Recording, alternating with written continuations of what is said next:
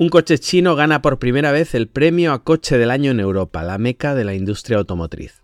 Si pensabas que esta década había empezado fatal con el COVID, te aseguro que va a terminar mucho peor. No tienes ni idea de todo lo que va a salir de China y en unos años vas a desear que solo hubieran salido virus. ¿Cómo es posible que un coche chino haya ganado el premio a mejor coche en Europa?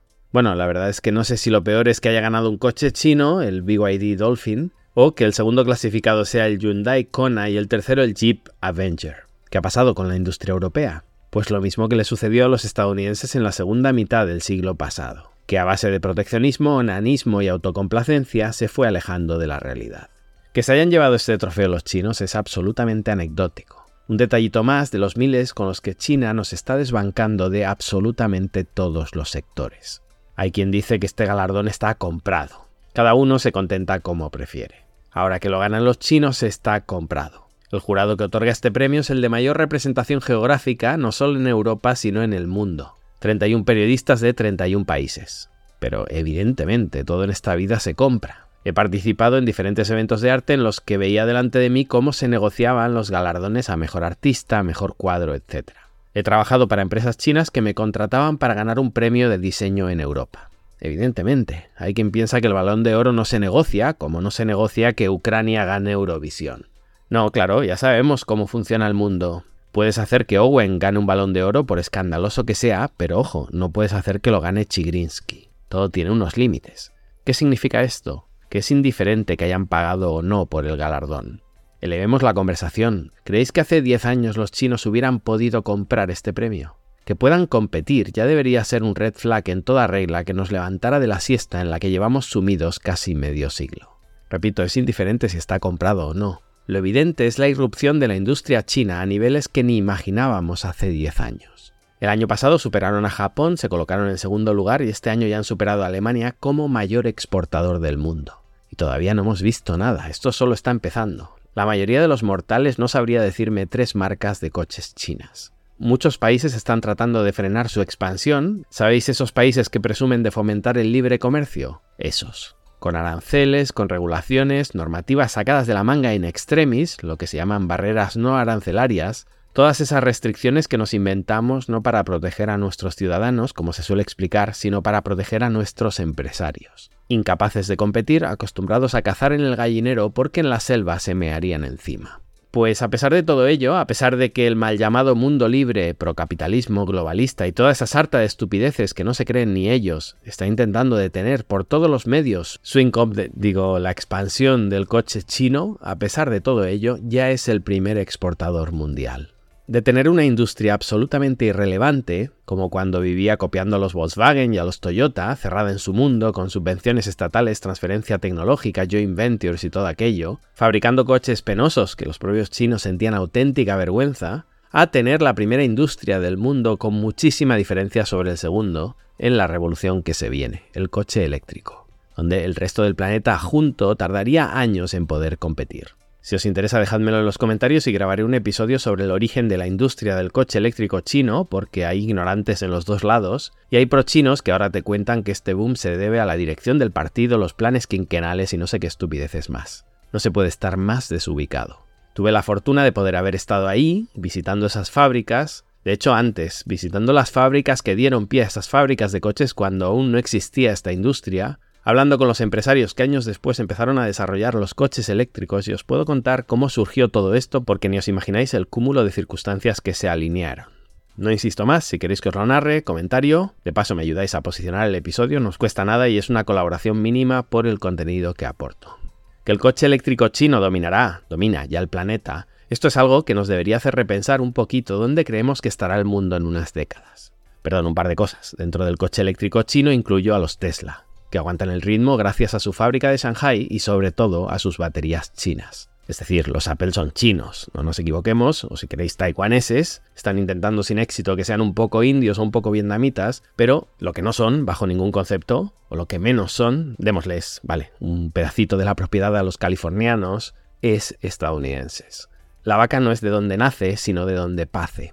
Yo solo soy español porque lo hice un papelito que llevo en mi bolsillo y que tengo que ir a renovar a España cada 10 años. Pero como yo como, bebo y, respiro en Asia, Pues como viajando por el mundo uno ya está harto de preguntar tú de dónde eres y que la niña pija de turno se haga la interesante diciendo it's complicated, últimamente ya lo que pregunto es ¿tú dónde pagas impuestos? Y con esto me hago una composición de lugar más fiel sobre la realidad de cada uno. Perdonad la digresión, mientras Elon Musk no consiga engañar a Milei para quedarse con el litio argentino, ya sabéis, los empresarios prebendarios no eran el enemigo, el enemigo eran los empresarios prebendarios del otro. Mientras Elon no lo consiga, el futuro de Tesla estará extraordinariamente ligado al futuro de China.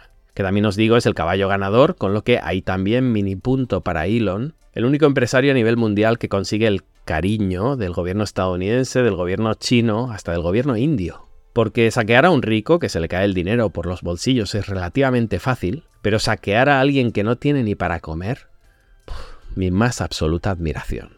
Yo nací en Barcelona, quizá por ello estoy algo sesgado, desde pequeño siempre escuché lo crítica que era la fábrica de SEAT en Martorell para nosotros, en general para España, cuando en España aún importaba la industria, de hecho, yo mismo acabé trabajando en SEAT a mis 18, levantándome a las 4 de la mañana para poder llegar a Martorell a las 6 en autobús, no vengo de familia bien. Lo digo porque a veces hay quien se confunde en los comentarios, Hoy SEAT ni siquiera es la mayor fábrica de vehículos, pero en fin, muchas ciudades españolas han dependido históricamente de su fabricación automotriz, al principio por su eficiencia produciendo, después parasitando el presupuesto público para no cerrarse. Francia es el ejemplo infinito de esa industria completamente ineficiente, fundamental para el país y que tiende al desastre. Italia es algo parecido a España, pero al menos con tecnología propia. Alemania el gran referente europeo de eficiencia, etc. Ya digo, quizá por mi origen, mi experiencia, el sesgo que me confiere, crecí viendo esta industria como un paradigma de la salud de una economía. Alemania y Japón, los dos países que siempre he tenido como referencia, pues justamente tenían como buque insignia esta industria. No sé si somos conscientes de lo que supondrá que en el futuro aquí también, y es muy importante este también,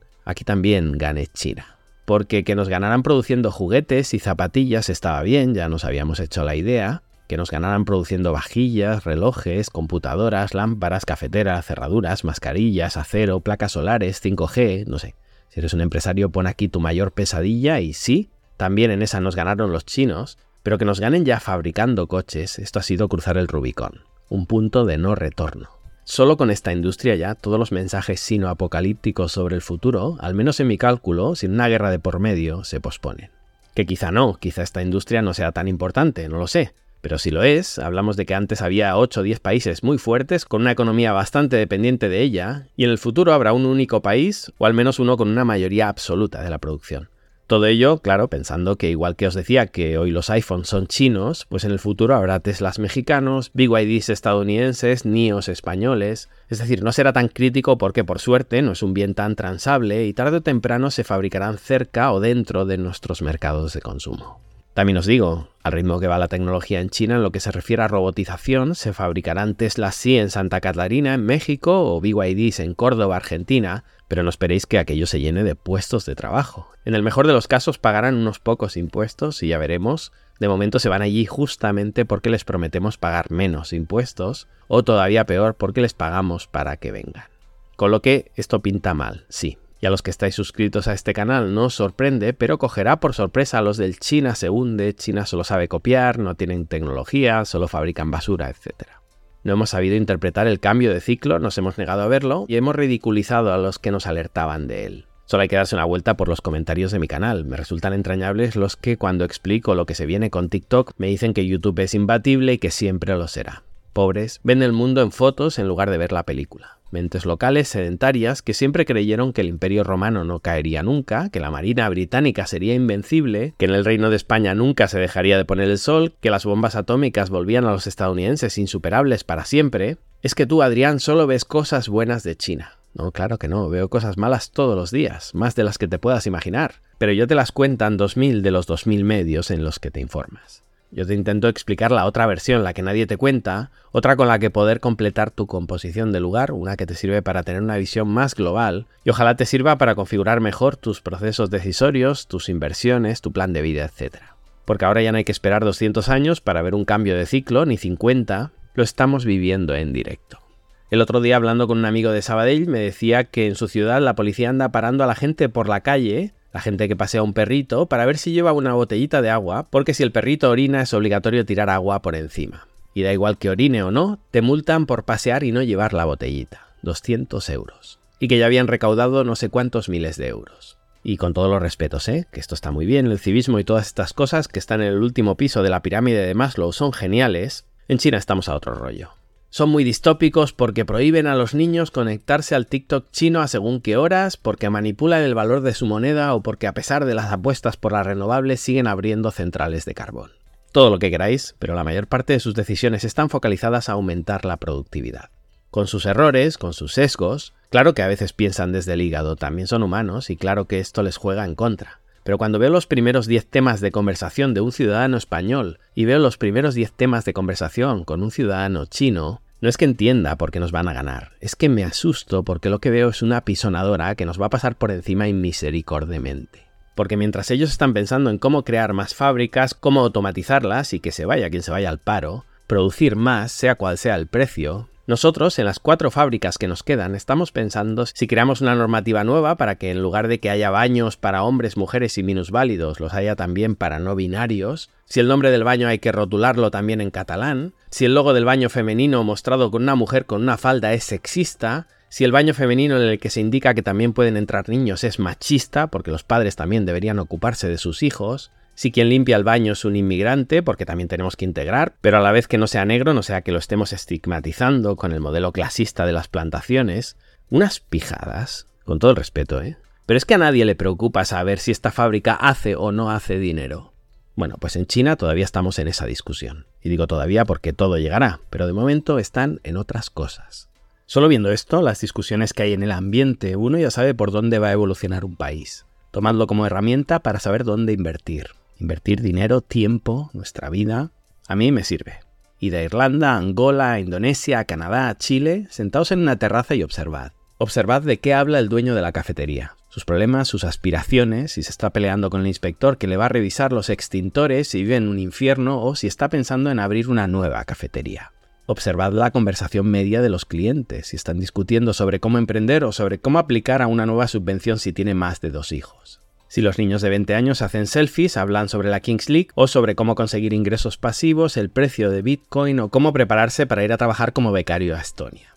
Eso para mí es significativo. Y en el caso de China, me da igual lo que digan los planes quinquenales chinos, la prensa internacional, el CEO de Bergrande, Biden, Pedro Sánchez o el Papa de Roma. Si queréis saber hacia dónde se dirige la economía mundial, fijaos en cuál es el tema medio de conversación del ciudadano medio. Lo de dominar la industria automotriz no es la causa de lo que se viene. Eso solo lo piensan los que se acaban de apuntar al curso de entender el mundo. Los que lo llevan viendo desde tiempo atrás, con una mente global, sabrán, saben, que lo de dominar la industria automotriz es la consecuencia. La causa está en la mentalidad de unos y otros. Repito, analizad los temas de conversación de cada país y veréis hacia dónde van unos y otros. Dicho de otra manera, los tiempos difíciles crean hombres fuertes, los hombres fuertes crean tiempos fáciles, los tiempos fáciles crean hombres débiles, los hombres débiles crean tiempos difíciles. Esta frase la has escuchado mil veces, pero quizá nunca te habías parado a examinarla, o al menos analizar cómo te afecta a ti o si tienes algo que decir sobre ella. No es una frase más de esas que oyes, ay, qué interesante, y olvidas a los cinco minutos. Piensa en todo lo que te he contado en este episodio. Cambia en la frase lo de hombres fuertes por conversaciones ambiciosas, así es como la he hecho mía, hazla tuya. Los tiempos difíciles crean conversaciones ambiciosas. Las conversaciones ambiciosas crean tiempos fáciles. Los tiempos fáciles crean conversaciones banales. Las conversaciones banales crean tiempos difíciles. ¿En qué momento de la historia de un país te gustaría vivir? ¿Dónde se están teniendo esas conversaciones ambiciosas hoy? Y si no te gusta el Partido Comunista, busca en Taiwán, en Singapur, en Indonesia, en Malasia. Da igual, también son chinos en mayor o menor porcentaje, y las ganas de comerse el mundo son las mismas. Y no hace falta irse a Asia para avanzar, seguro que en tu país hay regiones donde la gente es más ambiciosa que en otras. Sin moverte ni siquiera de tu ciudad, seguro que hay grupos de amigos donde se habla de si Messi es mejor que Cristiano Ronaldo y otros donde se habla si invertir en TikTok Shop es mejor que invertir en Instagram. No hay que migrar para mejorar. Quizás sí migrar al menos nuestras ideas. Abandonar nuestra aldea mental. El Kaizen, ese concepto japonés de mejora continua porque hasta el proceso más sencillo siempre podemos perfeccionarlo. Como en el ajedrez, olvídate, siempre hay un movimiento mejor. Por mi parte, cuando en mis conferencias explico que me fui a vivir a China porque entendí que ese era el lugar desde donde se iba a escribir la historia de la humanidad, la gente pensaba que exageraba, que exagero, y no, realmente lo creía, y en términos comerciales ya ha pasado. Os deseo un feliz 2024, no os quiero amargar ya la entrada del año, Pensad que si no habéis conseguido todavía un estado del que poder vivir, no todos somos Elon Musk, siempre podéis emigrar a uno donde se valore la cultura del esfuerzo, vuestro trabajo y vuestras ganas de comeros el mundo. Alternativamente, cuando miremos atrás y pensemos cómo cambió el planeta mientras perdíamos el tiempo discutiendo sobre política, fútbol o sobre el último ganador de Gran Hermano, en un atasco, cabreados por lo mal que funciona el mundo, lo haremos subidos en un vehículo chino. Y nos dejo hoy con un proverbio chino, os dejo con una afirmación que ojalá despierte a quien todavía cree que puede vivir de la inercia de lo que crearon sus abuelos. Los historiadores de dentro de algunos siglos quizá estudiarán Estados Unidos para entender la segunda mitad del siglo XX, pero estudiarán a China para entender qué ocurrió en el planeta en el siglo XXI. Gracias y hasta pronto.